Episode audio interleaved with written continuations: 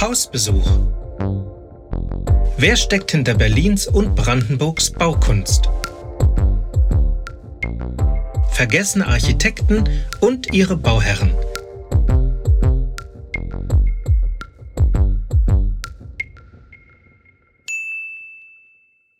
Adolf Sommerfeld er nimmt in der Reihe Architekten in Berlin insofern eine Sonderstellung ein, als dass er mehr Bauunternehmer als Architekt war. Zwar hat er eine Ausbildung als Zimmermann absolviert und die Baugewerkschule besucht, aber als Architekt hat man ihn nicht bezeichnet.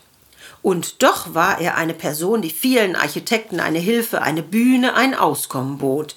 Denn nicht nur Walter Gropius plante für ihn, auch Adolf Meyer, Bruno Taut, Erich Mendelssohn, Fred Forbert, Richard Neutra, das Duo Mebes und Emmerich, Otto Rudolf Salvesberg, Bruno Ahrens und viele, viele andere waren für den quirligen Mann tätig, setzten seine Ideen in Bauwerke um der Bau des Kaufhauses Wertheim, des Sportpalasts, des Festsaales der Krolloper, zahlreiche Villen und Siedlungen, aber auch Flugzeug, Luftschiff, Lager und Industriehallen gehen auf ihn zurück.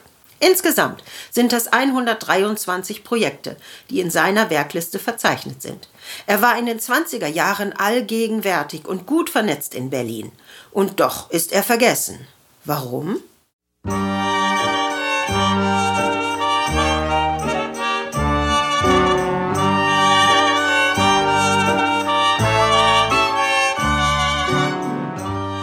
Adolf Sommerfeld wird am 4. Mai 1886 in der Provinz Posen geboren.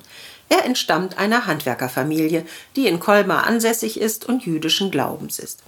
Der Vater, Selig Sommerfeld, ist Messerschmied. Die Mutter, Paulina Wolf, zieht fünf Kinder groß. Neben Adolf die jungen Max und Ludwig sowie die Mädchen Flora und Clara. Nach dem Abschluss an der Schule beginnt der 14-jährige Adolf ab 1900 in Berlin eine Zimmermannslehre im israelitischen Lehrlingsheim in Pankow, wo die Jugendlichen auch neben der Lehre in der sozialen Gemeinschaft betreut werden. Er schließt die Lehre mit der Gesellenprüfung ab. Anschließend besucht er ab 1905 die Baugewerkschule in Rixdorf in Neukölln die er mit der Meisterprüfung im Alter von 21 Jahren beendet. Neben seinem Studium hat er Gelegenheit, als Praktikant für die Bau- und Terraingesellschaft Allgemeine Häuserbau Aktiengesellschaft, kurz AHAG genannt, im Büro in der Linkstraße in Berlin Mitte zu arbeiten. Der Konzernchef Samuel Leopold Notmann vermittelt ihm nicht nur den Einblick in die kaufmännische Seite des Baugewerbes, er lernt auch die Strukturen und Mechanismen in der Stadtentwicklung kennen. Und, das ist entscheidend für seine Zukunft, er knüpft Kontakte zu Akteuren in der Berliner Bau- und Immobilienwirtschaft, lernt kommunalpolitisch Tätige und Entscheidungsstrukturen kennen und handeln. Und er handelt selbst. Im September 1910 eröffnet Sommerfeld in der Hermannstraße 69 in Rixdorf die Firma Adolf Sommerfeld. 1912 heiratet Sommerfeld die einzige Tochter des Konzernchefs der AHAG, Felicia Notmann, Sommerfeld ist mittendrin im Gemenge der Berliner Baumafia. Dieses Netzwerk dehnt sich auch auf den Deutschen Werkbund aus, der mit einer Ausstellung 1914 in Köln für viel Aufmerksamkeit sorgt. Die Ziele und Inhalte sind ganz in Sommerfelds Sinn. Und so ist es nicht verwunderlich, dass Sommerfeld mit den Akteuren, den Künstlern und Architekten zusammenkommt. Am 16. April 1913 wird Sohn Kurt Joachim geboren. Die Familie und er, als Architekt tituliert, mit einem Büro für Bauausführung, sind in der Dreusenstraße 18 in Charlottenburg im Adressbuch gemeldet. 1914 wird der Sitz der Firma in eine zentrale Lage nahe des Potsdamer Platzes in die Schellingstraße 5 verlegt, der heutigen Verlängerung der Potsdamer Platzarkaden. Mit Beginn des Ersten Weltkrieges kommen die Entwicklungen der Terraingesellschaften zum Erliegen. Aber Sommerfeld ist wendig. Er plant und baut nun sehr erfolgreich nicht nur Holzhallenkonstruktionen für Flugzeuge und Luftschiffe, auch Lagerhallen und Massenunterkünfte gehören dazu. Dafür wurde er vom Militärdienst freigestellt. Nach dem Krieg knüpft er wieder an die Tätigkeit als Terrainentwickler an. Er wirbt dazu holzverarbeitende Betriebe in Ost- und Westpreußen und engagiert sich als Mehrheitsaktionär bei der AHAG-Gesellschaft.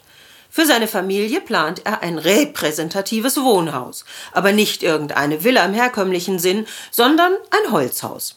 Da kommen die Architekten des Werkbundes ins Spiel. Walter Gropius, Adolf Meyer und Fred Forbert. Sie alle mögen sich, freunden sich an, besonders Walter Gropius ist den Sommerfels nahe. Er und Adolf Meyer entwerfen das private Wohnhaus in der Limonenstraße, ebenso wie das neue Firmengebäude am Asternplatz am Botanischen Garten. Das Wohnhaus ist nicht erhalten, lediglich das Garagenhaus existiert noch. Aufwendige Richtfeste und gesellschaftlicher Einsatz sind Sommerfelds Vorliebe, ebenso wie der Erwerb großer Areale in Zehlendorf, die er mit den Architekten Gropius, Adolf Meyer, Fred Vorbart, Erich Mendelssohn, Richard Neutra, Otto Rudolf Salbesberg entwickelt. Sommerfeld ist witzig, geistreich, neugierig und sein Leben lang fasziniert von der Welt um ihn herum. So spricht man über ihn. Im expressionistisch gestalteten Holzblockhaus treffen sich regelmäßig der preußische Ministerpräsident Otto Braun, der Schriftsteller Gerd Hauptmann, der Künstler Marc Chagall, der Berliner Stadtbaurat für Verkehr Ernst Reuter oder die Architekten Erich Mendelssohn und Bruno Taut. Der große Einsatz hat seinen Preis. 1922 scheitert Sommerfelds Ehe. Sie wird am 24. November geschieden. Felicia wird schon 1938 im Alter von nur 48 Jahren in Berlin versterben. Sie wird auf dem jüdischen Friedhof in Weißensee begraben. Doch der Lebemann Sommerfeld heiratet eine Woche nach der Scheidung erneut. Seine Frau Renate Johanna Brandt, René genannt, eine Schriftstellerin, verkehrt im Kreis der Künstler der Moderne, pflegt jüdische Bekanntschaften und führt Sommerfelds Gesellschaftsleben fort. Das Paar bekommt ein Kind. 1926 wird Sohn Peter geboren. Er lernt die Eltern seines Vaters nicht mehr kennen. Der Großvater und die Großmutter sind 1920 und 25 verstorben. Die Familie ist kleiner geworden. Peter kann nur noch das Grab der Großmutter auf dem Friedhof in Weißensee besuchen. Zurück zum Architekten. Der entwickelt das inzwischen in seinem Besitz befindliche Terrain in Zehlendorf im Kieferngrund und am Botanischen Garten. Walter Gropius, Otto Rudolf Salvesberg, das Büro Mebes und Emmerich planen und zeichnen die Bebauung. Rund um Onkel Toms Hütte kommen die Architekten Bruno und Max Taut zum Zuge, ebenso wie Alfred Grenander, der den U-Bahnhof und die Ladenstraße plant.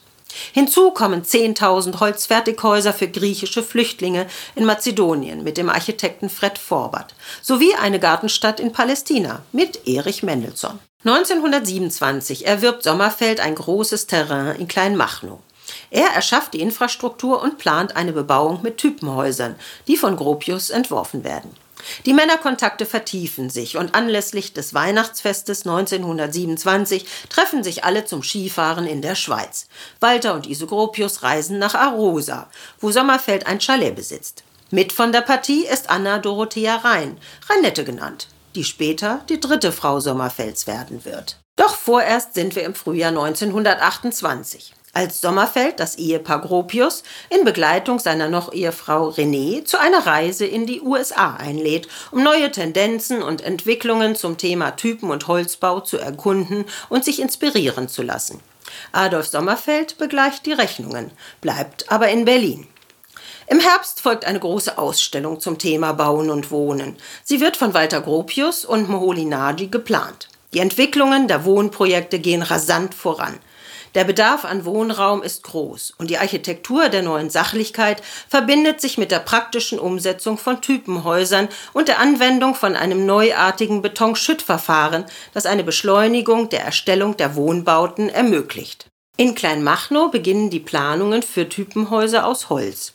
In der Kamillenstraße in Lichterfelde, nahe seinem eigenen Haus, lässt Sommerfeld von Walter Gropius eine Reihenhaussiedlung planen, die als Vorbild für weitere Wohnbauten gedacht sind.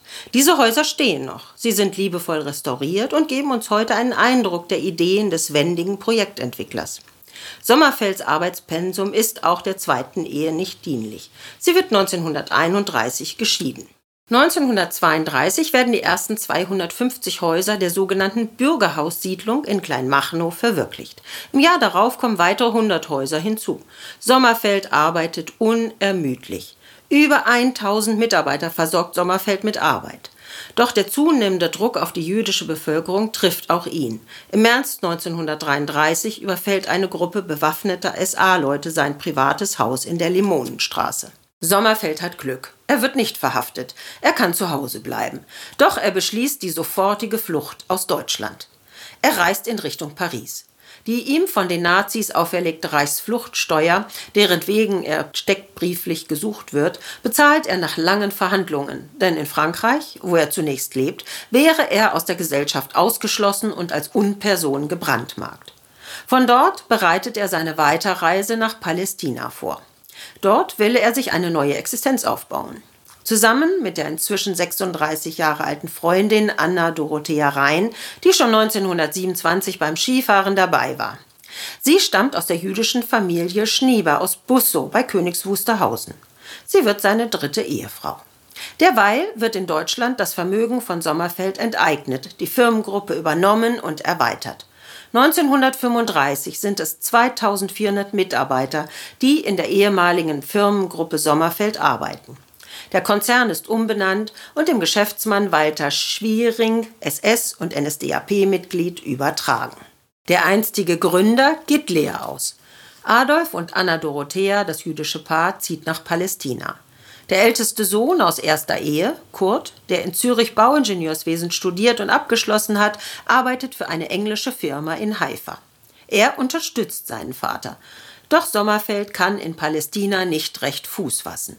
Er wendet sich an Walter Gropius, der inzwischen nach England emigriert ist und in Hampstead, London lebt. Gropius kann helfen. Adolf, Anna und Kurt, der sich nun John nennt, siedeln nach England. Adolf Sommerfeld wird britischer Staatsbürger und er ändert seinen Namen. Fortan nennt er sich Andrew Summerfield.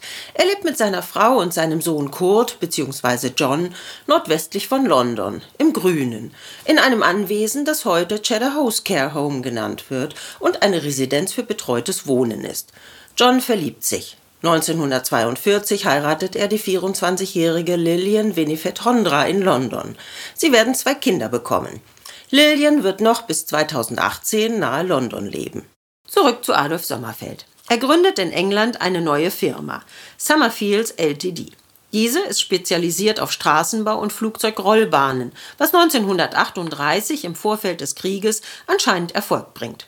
Sommerfeld hat gut zu tun. Er beschäftigt weitere jüdische Exilanten aus Berlin, unter anderem auch Harry Rosenthal, der ebenfalls 1933 über Palästina nach England gekommen war und 1939 Arbeit sucht.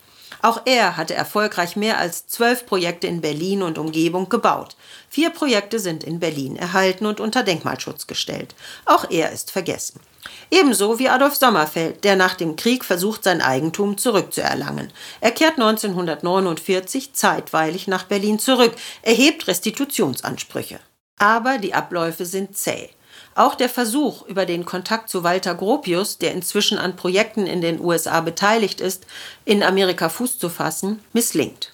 Auch Konrad Wachsmann, als jüdischer Architekt in Berlin der 30er Jahre gut vernetzt, nun in den USA tätig, reagiert nicht. Beide sind mit Sommerfelds Thema, dem Typenhausbau in den USA beschäftigt und für die General Panel Corporation tätig. Aber Sommerfeld binden sie nicht ein. Anfang der 50er Jahre erhält Sommerfeld Teile seiner Unternehmensgruppe zurück. Er wird Hauptaktionär. Doch die seinerzeit so erfolgreiche Unternehmensgruppe AHAC geht insolvent. Sommerfeld wird Aufsichtsratsvorsitzender in zwei Wohnungsbaugesellschaften. Er bezieht Büroräume in Berlin in der Hortensienstraße 51. Er baut sich zusätzlich einen Firmenstandort in Karlsruhe und im Schwarzwald auf, wo er ein Jagdhaus besitzt. Noch in seinem 77. Lebensjahr startet der Unternehmer in Berlin-Wannsee ein Großprojekt mit 70 Wohnungen. Privat lässt er sich ab 1954 in der Schweiz nieder. In Baden im Aargau, nordwestlich von Zürich gelegen, verstirbt er am 18. Februar 1964. Er wird auf dem jüdischen Friedhof in Baden beigesetzt. Von dem Verbleib seiner dritten Frau ist nichts bekannt. Auch Max Sommerfeld, der Bruder, stirbt 1964. Seine drei Jahre jüngere Schwester Clara, die mit ihrem Ehemann Josef Löwy nach Israel auswandern konnte, verstirbt 1974 in einem Ort nördlich von Haifa, nahe der libanesischen Grenze. Obwohl Adolf Sommerfeld in Berlin der 20er Jahre ein präsenter Mann im Getümmel der Bauenden war und wegweisenden Wohnraum im Stil der Moderne ermöglichte, ist er heute vergessen. Er verschaffte vielen Architekten der Ära Arbeit, band sie mit in die neuesten Entwicklungen im Typenhausbau mit ein. Doch im Schatten des omnipräsenten Walter Gropius, im Gefolge der jüdischen Exilanten, deren Werke nicht publiziert wurden, und im Rausch des Wiederaufbaus, der noch immer nicht nazifrei vonstatten ging, wurde Sommerfeld, wie viele andere auch, vergessen. In Wannsee erinnert heute lediglich ein kleiner Straßenring an Adolf Sommerfeld. Dort wurde 1966 der Sommerfeldring nach ihm benannt. Aber nicht nur dieser Architekt, diese Architektin ist in Vergessenheit geraten. Auch viele andere Baumeister haben in Berlin Bauten hinterlassen, die begeistern, die sich im gewandelten Stadtbild verstecken und die es zu entdecken gilt. Möchtet ihr mehr zu den Berliner Architekten erfahren? Seid herzlich willkommen auf der Webseite www.edition-eichhorn.de. Dort findet ihr mehr zu den Architekten und Architektinnen und deren Geschichten und Werken. Schaut einfach einmal vorbei. Es gibt auch gedruckte Bücher. Und für einen Ausflug nach Italien sei die Reihe Palladio Aldinen empfohlen. Auch für diesen Baumeister und seine Werke gibt es eine Podcast-Reihe. Viel Spaß beim Reinhören wünschen euch Ulrike Eichhorn und Dr. Klaus Detmer.